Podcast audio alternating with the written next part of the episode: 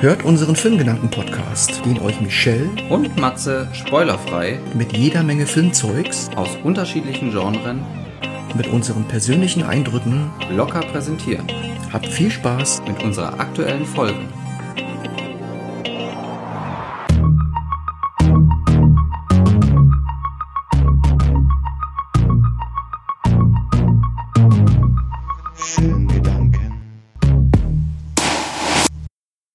Willkommen in Japan. Wir sind wieder hier.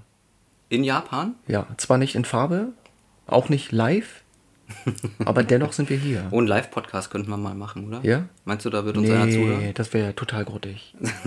da müssten wir die Hälfte rausschneiden wieder.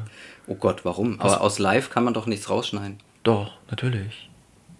Ja? Ja, du kannst ja eine Live-Sendung faken.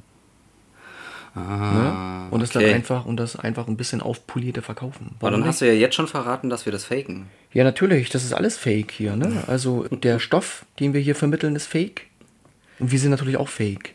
Ach so, uns gibt's nicht? Uns gibt es schon, Ja. aber wir sind nicht die, für die wir uns ausgeben. Ach so. Ja, Okay. ne? Wir sind der Ghost Speaker. Mhm. Legen wir mal los, Genau. ne? Bullet Train.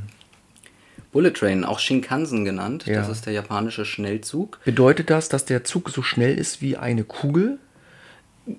Ich vermute es. Ich bin mir jetzt nicht genau sicher, was Shinkansen auf äh, Deutsch heißt, aber ich denke mal, das amerikanische oder englische Äquivalent dazu äh, soll das schon darstellen. Also die werden super schnell. Ich bin damit auch mal von Osaka nach Kyoto, äh, Osaka nach äh, Tokio gefahren in drei bis dreieinhalb Stunden. Und das sind, glaube ich, lass mich lügen, 800 Kilometer oder so.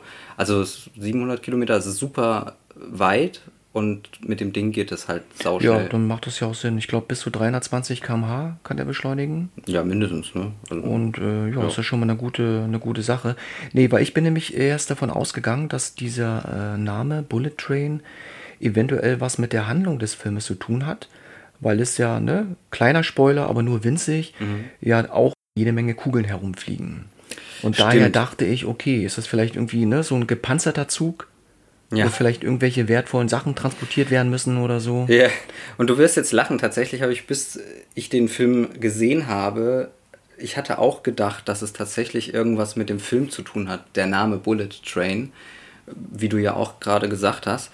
Ähm, weil ich sage halt immer Shinkansen dazu, also ich sage ja den japanischen Namen dazu. Ja. Und ähm, deswegen hatte ich das überhaupt nicht geschnallt, dass das eigentlich der Shinkansen ist. So. Also total bekloppt, aber ja, es ist mir an dem Tag, als ich im Kino war, erst dann irgendwann später aufgefallen, so, ach so, das soll jetzt eigentlich ja der Shinkansen sein. Na, siehst du? Schön, dass du dann auch noch eine Erklärung bekommen hast. Ich bin schlauer dann wieder nach Hause gegangen. Nächtelang Albträume, ne? ohne die Frage beantwortet zu bekommen. Wo waren die Kugeln? Nee, das, ist, das wollen wir ja auch nicht. Genau. Ja, es ist äh, auf jeden Fall eine Hollywood-Verfilmung. Mhm. Mainstream wird ein bisschen angedockt. Eine Komödie Mhm. aus den USA, aber halt auch eine Co-Produktion mit Japan zusammen. Genau, es ist nämlich auch eine Filmadaption eines japanischen Romans, also der Bullet Train. Und äh, ja, aber Hollywood hat das Ganze dann natürlich unter seine Fittiche genommen, um das umzusetzen. Die haben, genau, die haben die Rechte aufgekauft. Der Roman war ja ein Bestseller. Mhm. Und äh, in dem Jahr, wo dann halt ne, der Roman rausgekommen ist, Also nur jetzt in Japan oder in auch Japan, USA? in Japan, Okay. ne? und hat es natürlich dann auch nicht geschafft, äh, ja nach Europa Mhm. durchzudringen. Und irgendwann wurden dann mal die Rechte weitervergeben, bis dann letzten Endes ja die USA ne, sich dann halt daran ähm, äh, zu schaffen gemacht haben. Ich glaube, die Grundgeschichte wurde dann noch mal runtergebrochen in fünf Abschnitte. Und das war dann, glaube ich, auch erst der Grund, wo Hollywood äh, ein Auge drauf geworfen hat. Und das dann für sie dann halt auch wirklich interessant war, Okay. diesen Filmstoff dann halt auch umzusetzen. Mhm. Ja. Und dann haben sie natürlich dann ja insgesamt 86 Millionen Dollar in die Hand genommen. Das geht eigentlich. Ist gar nicht so viel heutzutage, ne? Ist jetzt kein High-Budget-Film. Blockbuster. Ein Also ein Blockbuster, Blockbuster ist ja. es in jedem Fall. Ja. Also es ist ja quasi auch ein Kammerspiel. Es spielt ja nur im Zug oder höchstens mal auf einem Bahnhof. Das kennen wir doch irgendwoher schon. Genau. Kammerspiele sind ja dann doch nicht so oft vertreten. Ja, sowas wie Tod auf dem Nil zum Beispiel. Da ist es natürlich dann ein, ein Schiff, aber es ist ja trotzdem ein Kammerspiel, weil es auf in, an einem einzigen Ort spielt. ne? Ja. ja. Um das nochmal vielleicht ein bisschen auszuweiten, welche Regisseure haben dich denn an diesen Film erinnert? Also es war schon sehr Quentin Tarantino-esque. Ja. Also wer diesen Bezug nicht gesehen hat, der hat entweder, um es jetzt ein bisschen plopp auszusprechen, keine Ahnung von Filme. oder ist einfach noch zu jung und kennt vielleicht viele Filme von Quentin Tarantino noch nicht. Ja, das stimmt. Aber die Parallelen zu diesem Regisseur, die waren ja so deutlich wie nie. Klar, allein natürlich das Setting Japan, ähm, Kill Bill sage ich dazu nur. Ja, also Definitiv. natürlich.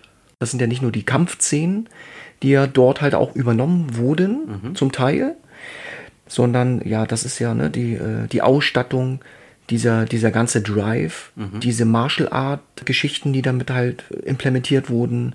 Also die Handschrift von Tarantino, die ist schon sehr offensichtlich. Auch von Robert Rodriguez.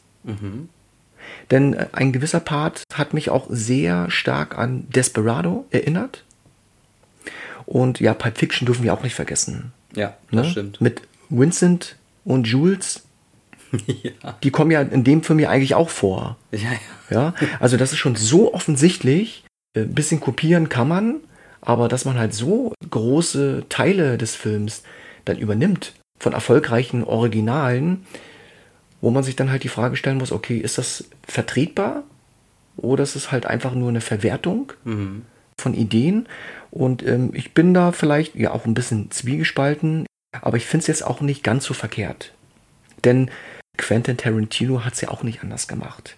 Er hat ja auch die richtig guten Szenen, ne, die ja Geschichte geschrieben haben in der Filmwelt, übernommen, für sich halt neu übersetzt, zeitgemäß und hat halt was Neues daraus kreiert. Insofern finde ich das jetzt auch gar nicht so fatal, wenn man sich halt an diesen richtig guten Klassikern bedient. ja, das stimmt. Und äh, lieber ein gutes Zitat als gar kein Zitat. Ja, genau. Ne? Richtig. Das, das ehrt ja auch den Film dann, wenn man den zitiert. ja. Äh, ganz kurz und wieder mal die Fakten. 127 Minuten ab 16 in Deutschland. Und äh, ja, dieses Jahr erschienen, 2022. So. Regisseur David Leitch, der ist ja noch eigentlich recht jung, was seine eigenen Filme angehen. Denn er hat ähm, ja eine ganze Reihe an Filmen bereits auch schon gemacht, aber immer als Co-Regisseur. Und er war auch Stuntman, sehe ich. Er war. Stuntman für Brad Pitt. Ach, für Brad Pitt? Ja. In diesem Film dann auch noch? Nee, in dem nicht. Ah, okay. In den äh, 90ern, ich glaube mit Fight Club fing das an. Da hat er Brad Pitt gedoubelt, ne, also für die Stunt-Szenen. Ja. Dann in äh, Mr. Mr. und Mrs. Smith. Mr. und Mrs. Smith, genau. Er war sogar bei Buffy im Band der Dämonen. In 19 Folgen davon. Ja. Als Stuntman natürlich. Ja. So, ne? Oceans 11, ja. da hat der Brad Pitt auch gedoubelt. Okay. Troja.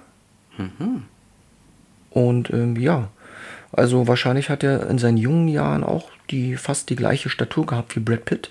Und wir wissen ja alle, Brad Pitt war ja eigentlich immer durchtrainiert. Bis, Ja. und, bis und geht nicht mehr. Ja. Ne, mit einem übelst geringen Körperfettanteil. Ja. Also das war schon heftig, wie er sich da immer wieder auch in Form bringen konnte. Und wenn du halt gewisse Schauspieler über Jahrzehnte eigentlich dann schon kennst, dann ist es natürlich einfacher, diese dann halt auch ne, für seine eigenen Projekte zu begeistern. Ja, das stimmt. Ja, und in diesem Film hat auch Brad Pitt bis zu ungefähr 95% seiner Stunts selber gemacht. Er hat übrigens ein kleines Cameo als, als Charakter. Also so einen kurzen Auftritt hat er ja übrigens auch. Als Chef Zufeld oder so. Okay. Aber frag mich jetzt nicht mehr, wer das Ist war. mir so gar nicht aufgefallen. Aber war wahrscheinlich auch nur ganz kurz. Ja. Ja. Wir wollen jetzt auch gar nicht äh, alle verraten, äh, die da mitgespielt haben und äh, wer sich da überraschen lassen will. Ich wurde ein paar Mal überrascht, sollte am besten auch nicht Wikipedia und Co. durchlesen. Ähm, einen möchte ich dennoch, ähm, ja, den ich wiedererkannt habe, ähm, kurz mal erwähnen. Masi Oka, das war der Schaffner. Und Masi Oka kennen die Leute als Hero bei der Serie Heroes. Kennst du ja jetzt nicht. Aber ähm, da dachte ich so, ach krass, okay, dass ich den mal wiedersehe. Das, das fand ich ganz cool. Passt ja auch ganz perfekt rein. Ja, wir haben hier einige japanische Darsteller. Ja. Mir ist ein bisschen zu Ohren gekommen, dass aus Sicht von Japan ein bisschen über Whitewashing gesprochen wurde. Aha. Weil ähm, Japan oder gewisse, ein gewisser Teil von der Kritik, die aus Japan halt kam, der Meinung ist, dass halt ähm, zwar Japaner in diesem Film besetzt wurden, mhm. aber dann doch eher eine Nebenrolle spielen. Also nicht ähm, wirklich in den Hauptfokus gestellt wurden. Und das fanden die dann halt doch nicht so äh, toll, weil mhm. es ja letzten Endes halt ein japanischer Roman gewesen ist. Mhm. Man sich dann halt doch vielleicht vorgestellt hätte, dass man die Japaner ein bisschen mehr ja ins Licht weiter rückt. Ja, das stimmt. Also man sieht natürlich japanische äh, Zuggäste, äh, Passagiere, die dann da rumsitzen. Das sind natürlich auch Japaner. Und halt natürlich der Schaffner oder ähm, die Zugbegleiterin äh, ist natürlich auch japanisch. Wenn man jetzt ganz mm, genau ist, ist es halt wieder eine japanisch-US-amerikanische Schauspielerin. Also die Zugbegleiterin als äh, Beispiel Karen Fukuhara, die unter anderem als Katana in Suicide Squad oder als Kimiko Miyashiro in der Serie The Boys bekannt ist. Mhm. Und jetzt sagt man sich natürlich, okay, diese Mischung, ne, japanisch-amerikanische Schauspielerin, ist es ja dann auch nicht wieder hundertprozentig. Ja, die Argumentation war ja gewesen, dass ja auch Filme wie Shang-Chi auch funktioniert haben als Blockbuster mhm. und ähm, dort ja auch nur asiatische Schauspieler mitgemacht haben. Wenn man schon seinen Stoff ja an Hollywood verkauft, dann muss man halt auch davon ausgehen, dass zum Teil halt auch Hollywood ne, sich dann in diesem Film auch präsentiert. Mhm. Brad Pitt ist sowieso ein Zugpferd für Kinofilme. Ja. Dieser Meinung sind halt auch die meisten Japaner gewesen. Dass sie sagen, okay, wir sehen darüber hinweg, mhm. denn wir sind dennoch der Meinung, dass Brad Pitt und diverse andere Schauspieler eine Sichtung wert sind, ne, diesen Film sich anzugucken. Asiatisch jetzt äh, im, im Bezug auf Shang-Chi, da war es ja bestimmt auch so, dass es zwar, es waren zwar Asiaten, aber bestimmt auch amerikanische Asiaten, also die dann in Amerika aufgewachsen mhm. sind. Also waren jetzt nicht alles original Chinesen, sage ich jetzt mal, die aus China äh, kommen, die dann zufälligerweise auch Englisch können, damit sie halt einen amerikanischen mhm. Film drehen können. Und so gesehen ist es ja hier auch so. Es gibt in Anführungszeichen echte Japaner, die dann halt Englisch können oder halt englisch, äh, amerikanisch-japanische Schauspieler, die dann halt auch so die Mischung sind. Ja. Aber sie sind ja trotzdem Asiaten, also sie können ja trotzdem Japanisch und so. Ist es von uns in jedem Fall abgesegnet? Ja, von uns auf jeden Fall. So wie das Ganze entstanden ist. Ja, Filmgedanken ja? approved. Ja. ja, David Lage. Als Co-Regisseur hat er angefangen mit, ähm, ich ja, nenne jetzt einfach mal einen bekannten Film, John Wick. Mhm. Dort hat er ja gemeinsam mit Chad Stahelski die Regie gemacht gehabt. Und da hat man aber auch schon gemerkt, dass er sich einiges von ihm abgeguckt hat. Deadpool 2, Fast and Furious auch. Und dann kam ja auch schon Bullet Train. Genau. Als Second Unit Regisseur mhm. hat er angefangen mit 2003 in Hell, The Mechanic, Conan, Hänsel und Gretel, Hexenjäger, Parker, Turtles, Jurassic World. Ja, stimmt, der erste Jurassic World. Ja. Hier, Avenger, äh, First Avenger Civil War. Den hat er sogar auch gemacht. Ja. Also ist wirklich äh, eine ganze Bandbreite. Ja, wahrscheinlich wird man dann halt auch nicht so wirklich gesehen, wenn man halt nur ja. in dieser Second Unit halt ne, vorhanden ist. Genau, das, das haben wir ja auch schon bei anderen Podcasts gesagt. Also die, die äh, viel tatsächlich zum Film beitragen, aber leider halt auch nicht namentlich großartig erwähnt werden. Da sind ja dann auch Musiker drunter oder halt ähm, ja, oder auch Choreografen, die die Stunts entwickeln und so weiter. Von denen hört man halt leider nichts so. Die sind ja. nicht so im Rampenlicht. Ja.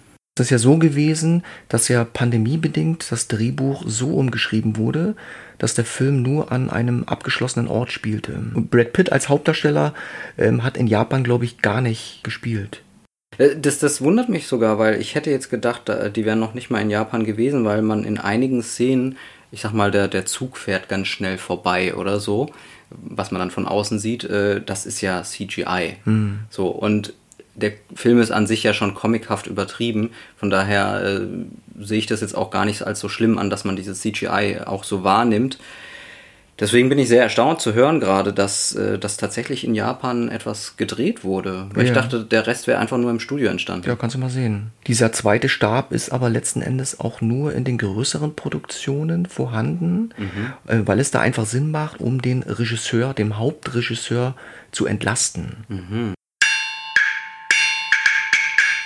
ich bin ja auch ein Martial Art Fan. Ja. Ich gucke mir immer sowas gerne an. Ja, ich auch. Und hier wurde halt auch darauf geachtet, dass die äh, Martial Art Szenen immer so ein bisschen Jackie Chan mäßig halt rüberkommen. Also Jackie Chan war schon die große Inspiration dafür gewesen. Ja.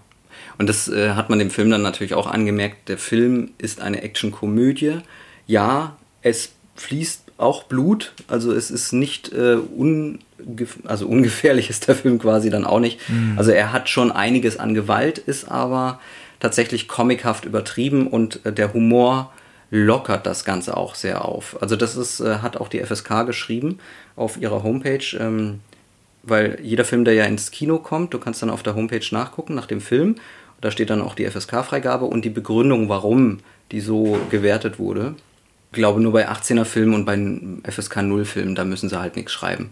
Und sie haben bei dem Film auch geschrieben, dass der Humor das Ganze halt sehr aufgelockert hat und auch ins Groteske überführt hat, so dass halt die Jugendlichen da das jetzt besser verarbeiten können, wie auch immer. Deswegen ist der Film auch ab 16 und nicht ab 18, weil alleine, wenn man jetzt nur die Gewalt nimmt, könnte man sagen, okay, das ist ein, das ist ein 18er Film.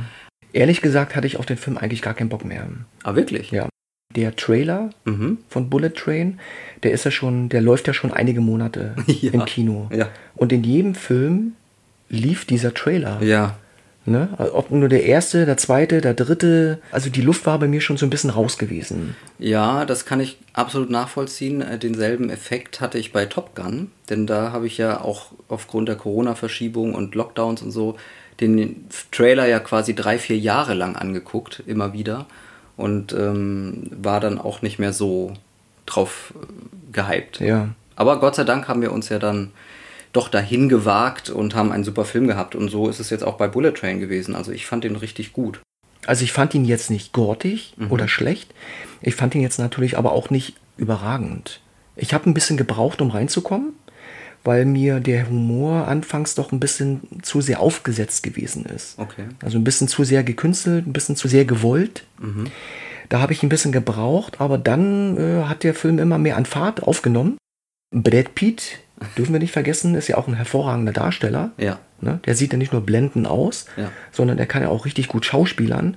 Und dort hat er ja dann so diesen locker leichten, ähm, ja, wie soll man sagen, ähm, witzigen John Wick-Verschnitt verkörpert. Also, es ist schon heftig, wie viel Einfluss John Wick auf die zukünftige Filmwelt hat. Ja. Oder? Ja.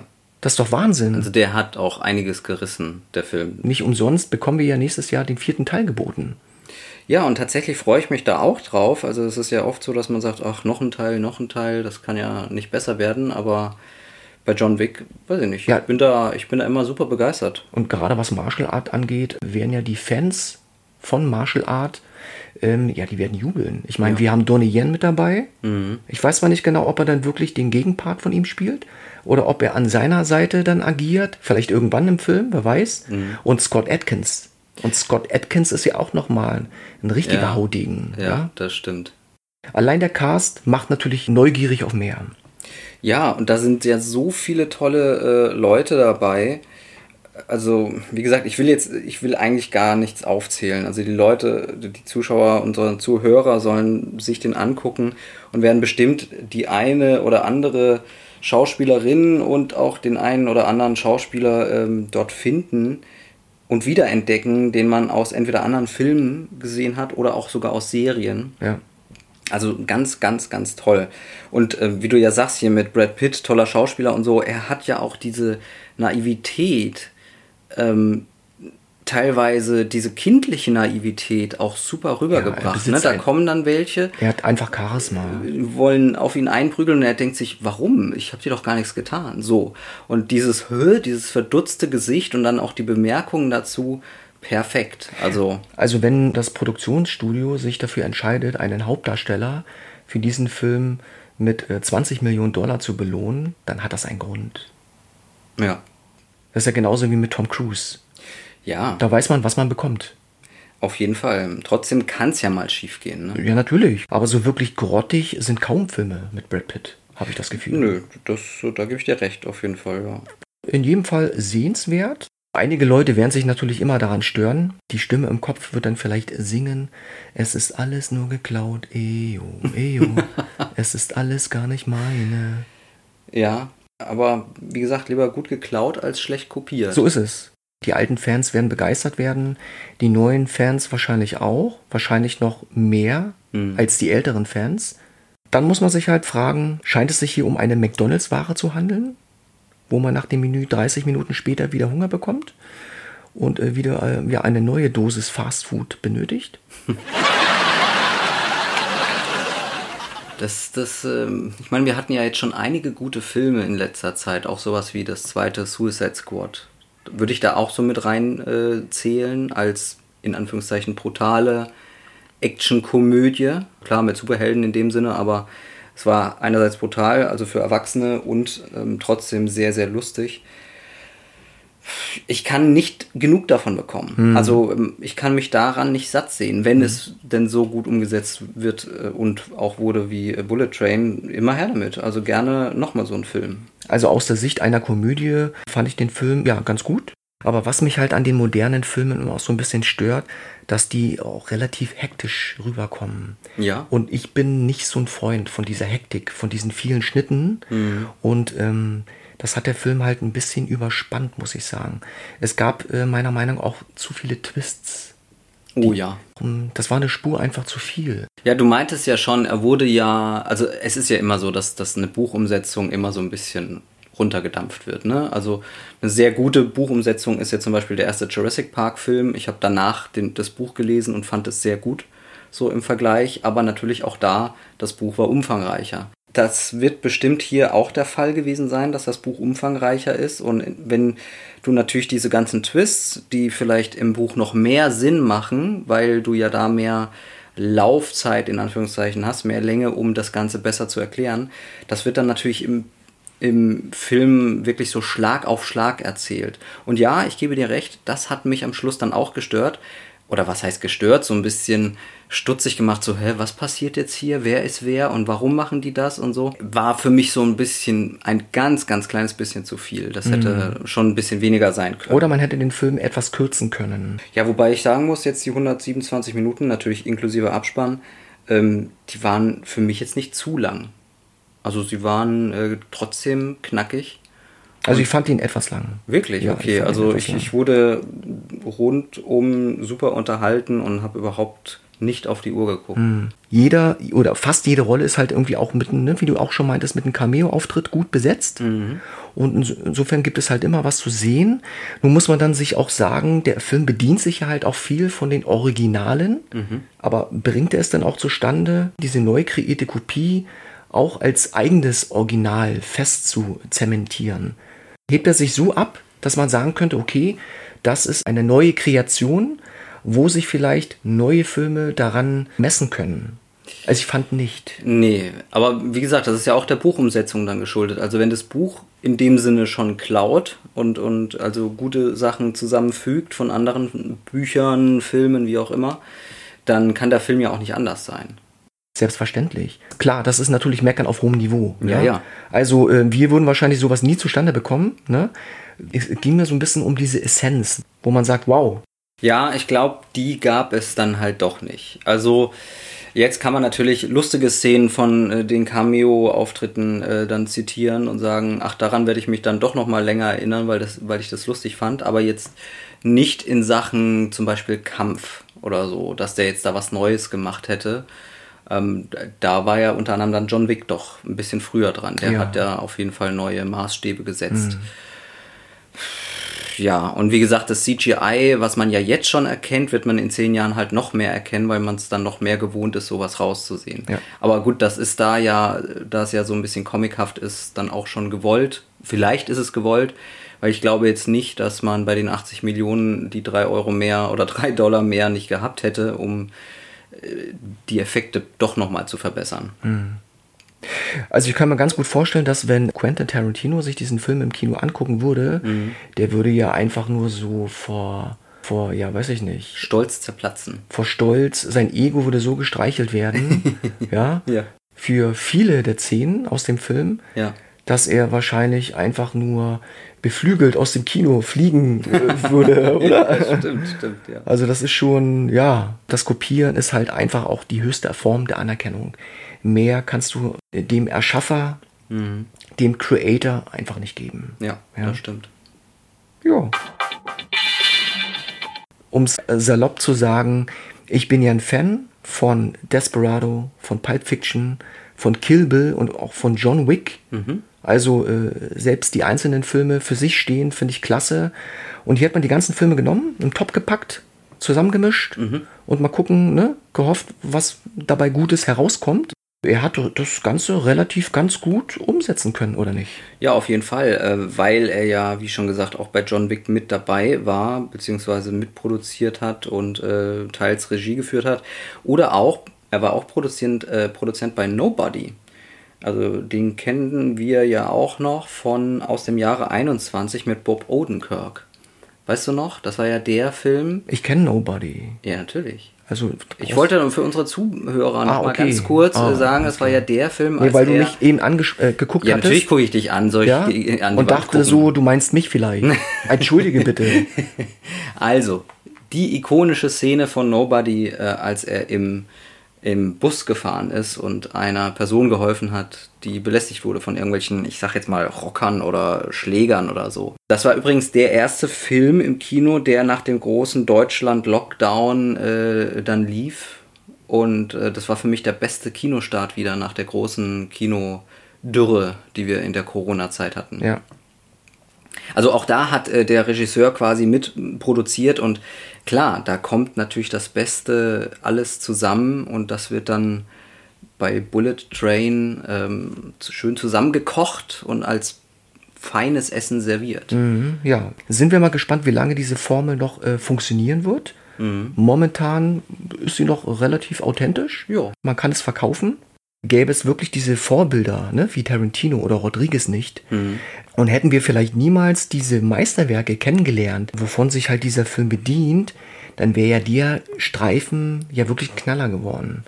Muss man ja wirklich sagen, oder? Ja, entweder das oder es gäbe ihn gar nicht, weil der Streifen sich ja an denen bedient. Also Ja. so ein Zeitparadoxon quasi dann.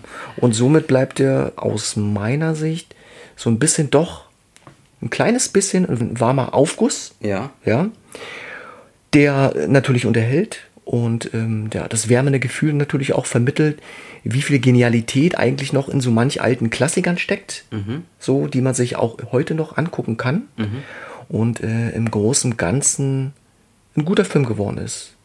Ja. Und wie viele Punkte gibst du ihm dann so? Ähm, ja, also wie viele Punkte würde ich ihm geben? Also schlechter als eine 7 würde ich ihn nicht bewerten wollen, weil dafür war er in der Gesamtheit einfach zu gut.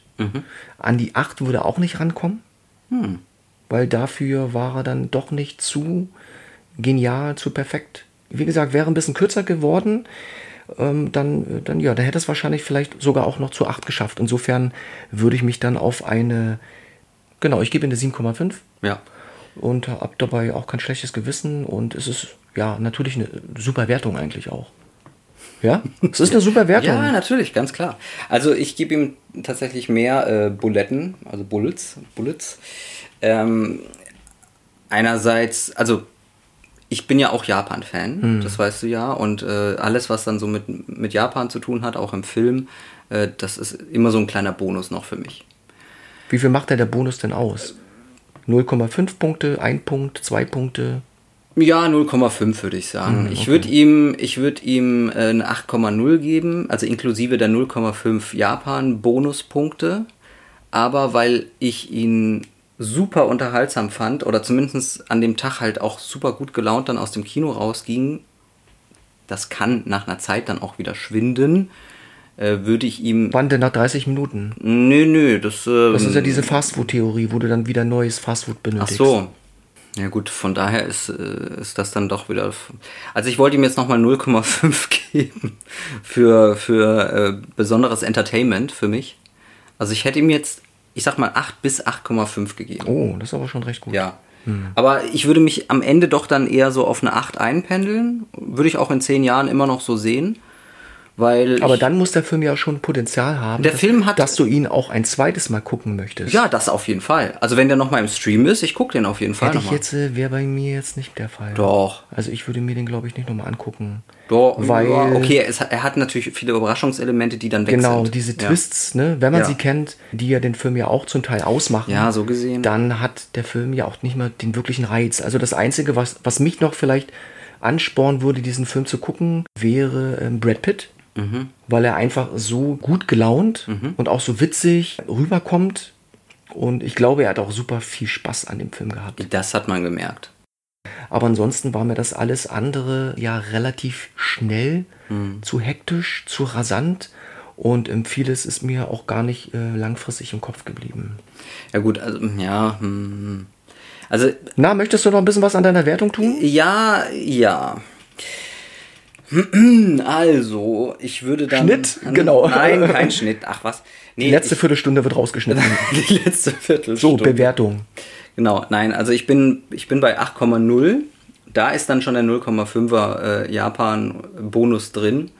Und äh, so, ja, sonst ist es wie bei dir mit 7,5. Weil du hast natürlich absolut recht. Ähm, ich wäre bei einer 8,5 gewesen, aber es gibt ja so, so Filme, die kann man tatsächlich nur einmal angucken, außer in 30 Jahren wieder, wenn man den Film komplett Wie vergessen hat. viele aktuelle Filme leider. Ja, ich glaube, es gab äh, diesen Film, und Gott sei Dank kann ich jetzt gar nicht mal mehr großartig spoilern, weil ich es nicht mehr weiß. Children of Man war auch so ein Film, der so ein überraschendes Ende, glaube ich, hatte. Und äh, deswegen kannst du den ganz lange nicht mehr angucken. So, bis, bis du es halt vergessen hast. Ja, das ist wahrscheinlich dann eher so die Stimmung, die einen dann vielleicht nochmal packen würde. Ja. Die der Film halt auslöst. Ne? Genau. Diese, ähm, ja, diese äh, apokalyptische Endzeitstimmung, Mhm. die ja wirklich gut rüberkommt. Und Clive Owen Ja, damals ja auch in seiner Prime war. Mhm. Also der hat ja wirklich auch alles an die Wand gespielt. das stimmt. Ne? Also wirklich ein Top-Film Ja. mit einer Top-Besetzung, mit einem Top-Drehbuch. Und ähm, ja, es ist wirklich auch eines der Klassiker mittlerweile auch. Ja, genau. Und ich denke mal, das ist dann halt bei Bullet Train auch so, dass man sagt, okay, wenn man den jetzt nochmal alleine angucken will, dann sollte man halt 10, 20 Jahre warten, bis man. Was denn? Naja, bis, bis man vergessen hat, wie viel Twists es Möchtest du jetzt Bullet Train mit Children of Man gleichstellen? Naja, wegen, diesem, wegen dieser äh, Sache, dass die Geschichte, die du in einem Film erfährst, so äh, in Anführungszeichen wichtig ist, dass man den nicht nochmal angucken kann, weil es ja so Überraschungsmomente gab. Also, um nochmal in die Vergangenheit zurückzugehen, Children of Man hat mich einfach geflasht. Ja, Der mich hat mich auch. einfach weggeknallt. Ja, mich auch. Mit allem, was der Film zu bieten hat. Und das hat Bullet Train pff, vielleicht zum Teil. ich will den ja nicht eins zu eins äh, gegenüberstellen. Es Okay, geht mir ja gut. nur um Das wollte ich nur noch mal klarstellen, Nee, nee, ne? alles gut. Das, äh, ja, ja, klar. Gerne immer nachfragen. Nein, es ging mir ja nur um die Sache, bei Children of Man gab es einen, einen Storyteil, der so wichtig ist, dass man den nicht nochmal gucken kann, ohne vorher zu wissen, was Ja. passiert. Ne? Also es ist halt so ein Überraschungseffekt, sage ich mal. Bei Bullet Train ist das ja auch so, wie du ja vorhin auch sagtest, viele Twists, viele Wendungen. Und wenn ich den jetzt nochmal gucken würde, den würde ich vielleicht nochmal mit einem Freund, Freundin, wie auch immer, angucken, dass man halt zu zweit nochmal irgendwie einen tollen Filmabend hat. Vielleicht, Also dann ist es okay, aber ich alleine, wenn bezüglich der Geschichte, würde sagen, ich würde dann halt so lange warten, bis ich nicht mehr viel weiß darüber. okay. Naja, also 30 Minuten. Naja, also ich leide jetzt noch nicht unter Demenz, also so schlimm Aber das kann nicht. vielleicht auch sein, ich meine, äh, wir waren ja schon mal ein bisschen an dem Punkt der Situationskomik, die zum Teil ja dann auch dort rüberkommt. Ja, genau. Und auch richtig gut äh, performt wird. Die wahrscheinlich zum Teil ja auch ähm, ähm, improvisiert wurde, Mhm. dass man die so gerne sich anschaut, immer wieder anschaut, Mhm. weil die einfach so genial rübergebracht wurde. Ja? Und davon gab es vielleicht dann doch zu wenig. Bestes Beispiel Louis Dufournet Ja, äh, Komödien mit hier Bud Spencer, Terence Hill, Jerry Lewis. Mhm. Oh, da ja. ist ja, ähm, da besteht ja diese Situationskomik ja zu einem großen Teil des Films. Der macht ja diesen ganzen Film ja eigentlich aus. Äh, wahrscheinlich liegt das auch an den Schauspielern selber. Ja, ja, wir fahren jetzt mit dem Bullet Train zum nächsten Film. im Pulp Fiction Modus.